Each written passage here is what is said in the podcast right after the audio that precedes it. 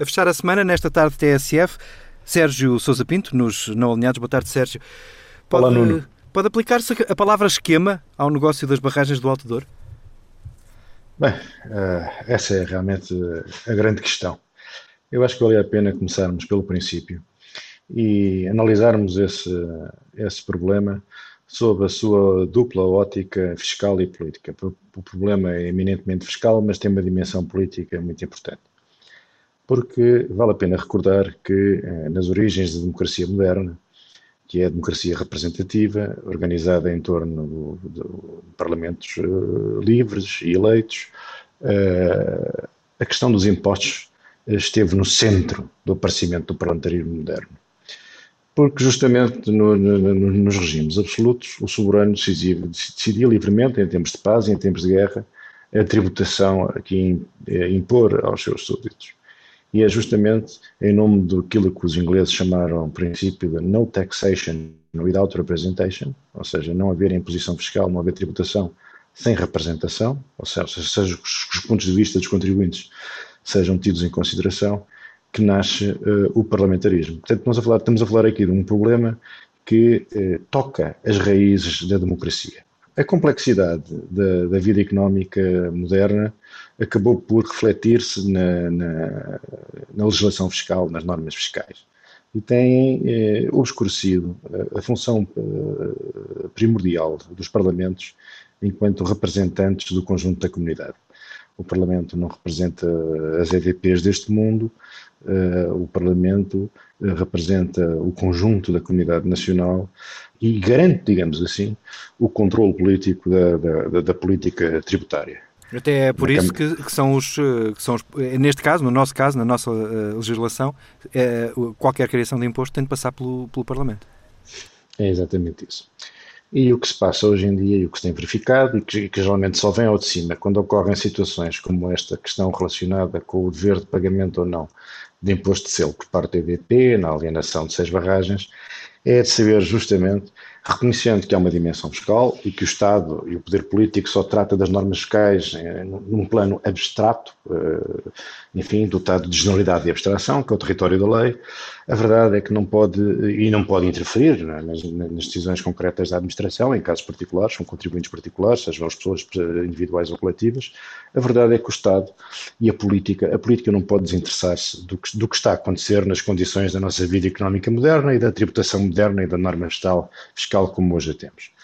E o que nós temos verificado é que essa antiga mediação, que era assegurada pelos parlamentos, entre o poder político com o poder de tributar e uh, os representantes, os eleitores, os súbditos, no caso inglês, uh, os commoners, portanto, uma vez que a aristocracia e o clero estavam dispensados de pagar impostos, eram os commoners, ou seja, a plebe, os plebeus, os contribuintes, que tinham que dar o seu assentimento ao rei e encontraram um compromisso, uh, e o rei já não tinha o poder absoluto de determinar os impostos como bem queria.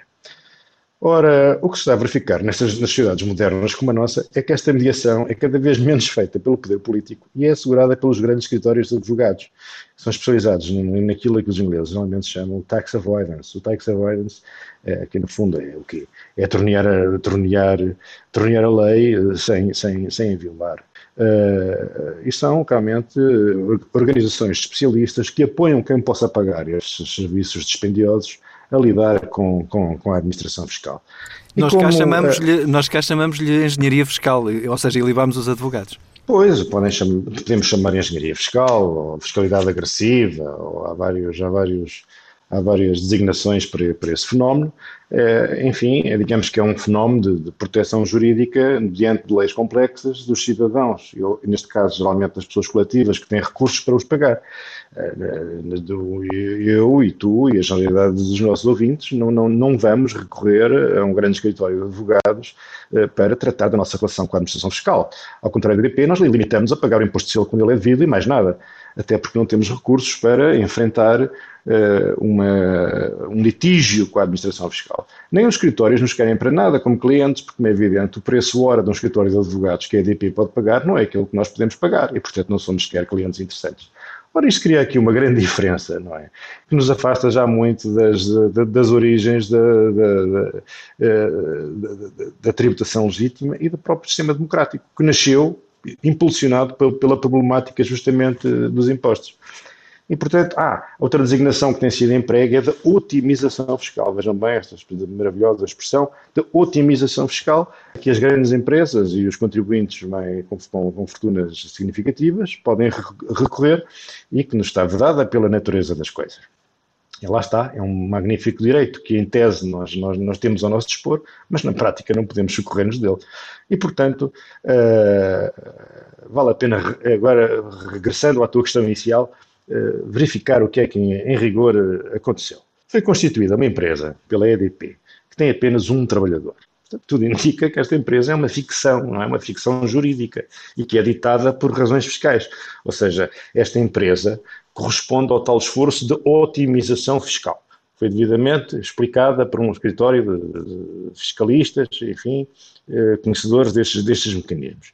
Essa empresa com um funcionário, veja-se bem, na véspera de receber ativos no valor de 2.200 milhões de euros, que é o produto da venda das famosas seis barragens, eh, permite eh, poupar 110 milhões eh, de euros eh, à, à EDP.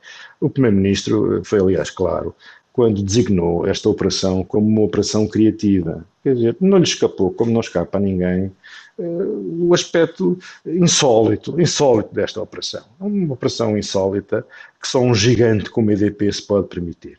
Será que a EDP está submetida à mesma uh, agressividade fiscal da autoridade tributária como estamos todos nós, eh, particulares, cidadãos comuns?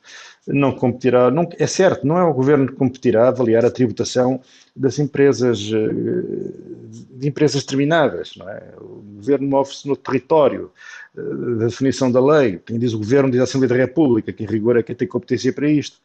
Mas a verdade é que o que se verifica é que os particulares recorrem à evasão fiscal. A evasão fiscal é uma espécie de tax avoidance dos pobres. Quer dizer, como não têm a possibilidade de socorrer da habilidade dos grandes técnicos e fiscalistas, recorrem aos, às, às, habilidades mais rento ao chão, mais pedestres da, da, da, da pura evasão fiscal. A tragédia desta situação é que, de facto, este sentimento de desigualdade, de injustiça, vai sapando o, a cultura cívica que nos obriga a cumprir as nossas obrigações, a pagar os nossos impostos para que o Estado possa financiar-se assim, financiar a sua dimensão social, financiar as despesas coletivas. Dizer, e a destruição dessa cultura cívica tem um efeito que vai muito para além do grande prejuízo para o Estado, porque o dinheiro que o Estado deixa de receber, seja por evasão fiscal ou por tax avoidance, do ponto de vista do, do Tesouro Público, é a mesma coisa, fica sem esse dinheiro, para o que eventualmente lhe seria devido.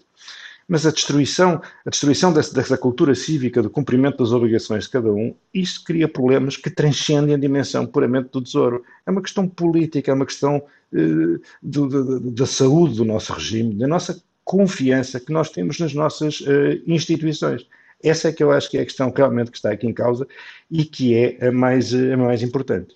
Última questão, o, o Primeiro-Ministro no, debate esta semana falava, ou melhor, deu a entender que era bom tirar a política do negócio e empurrar para o fisco. Há aqui alguma esperança que o fisco possa trazer justiça uh, a, este, a esta questão? Bem, se o fisco uh, se revelar, uh, bem, há várias dimensões, este problema tem várias dimensões.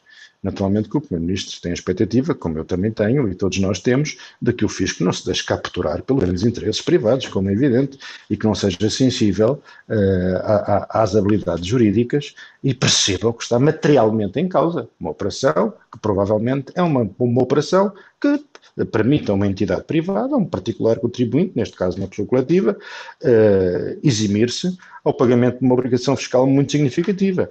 Mas o problema não é puramente fiscal. Há aqui um problema político, porque é verdade que o Primeiro-Ministro não pode andar a indagar concretamente num caso, não pode fazê-lo. Imagine-se o que era o Primeiro-Ministro agora dedicar-se a indagar da nossa situação, da minha, da tua, de qualquer contribuinte, com qualquer intuito. Não pode, não é essa a sua função, é proibida, é ilegal, não, não o faria.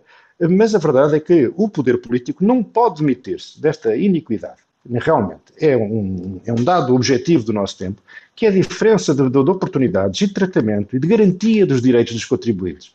É interessante saber também, é, repare, uma pessoa que, que recorra pelo sistema ao recurso hierárquico para tentar que seja reavaliada uma situação fiscal, que não concorda com a interpretação que a autoridade tributária faz da lei, não tem sorte nenhuma. Às vezes, nunca a administração fiscal reconhece razão ao contribuinte. Não sei para que é que serve o recurso gracioso, o recurso hierárquico, não serve rigorosamente para nada. A única solução é a litigância nos tribunais. Mas quantos de nós Para já, as nossas dívidas, pela sua própria dimensão, não são seguramente comparáveis à da EDP, justificam uma luta, uma, uma querela judicial com todas as despesas esmaçadas de um, de um processo desta natureza. Temos nós recursos sequer para ponderar, intervir judicialmente. O comum dos cidadãos tem à sua disposição os mecanismos e os recursos. Uma coisa é os direitos estarem previstos na lei. Outra coisa é as pessoas objetivamente disporem das condições económicas, das condições materiais para exercerem esses direitos. Quer dizer, quantas vezes não pagamos nós coisas de que discordamos ou que não compreendemos apenas para nos nos livros da autoridade tributária e da sua particular interpretação da lei. E não estamos a vender barragens no valor de 200 e tal milhões de euros. Portanto, quer dizer, é essa, essa assimetria gritante que eu acho que é um problema político gravíssimo, porque está a comprometer a confiança dos contribuintes, ou seja, dos cidadãos, nas suas instituições. E até no controle democrático, no controle democrático, no controle político da atividade da, da, da, da autoridade tributária. Porque uma coisa é a política fiscal, outra coisa é a tributação concreta. E é preciso garantir que todos os cidadãos desfrutam uh, realmente de condições que lhes permitam fazer prevalecer o direito, ou seja, protegidos pelo direito, defenderem os seus interesses. Manifestamente, aqueles de nós que não são EDP não dispõem dessas condições. Sérgio Sousa Pinto nos Não Alinhados, às sextas-feiras, na tarde TSF, para ouvir também em tsf.pt e em podcast.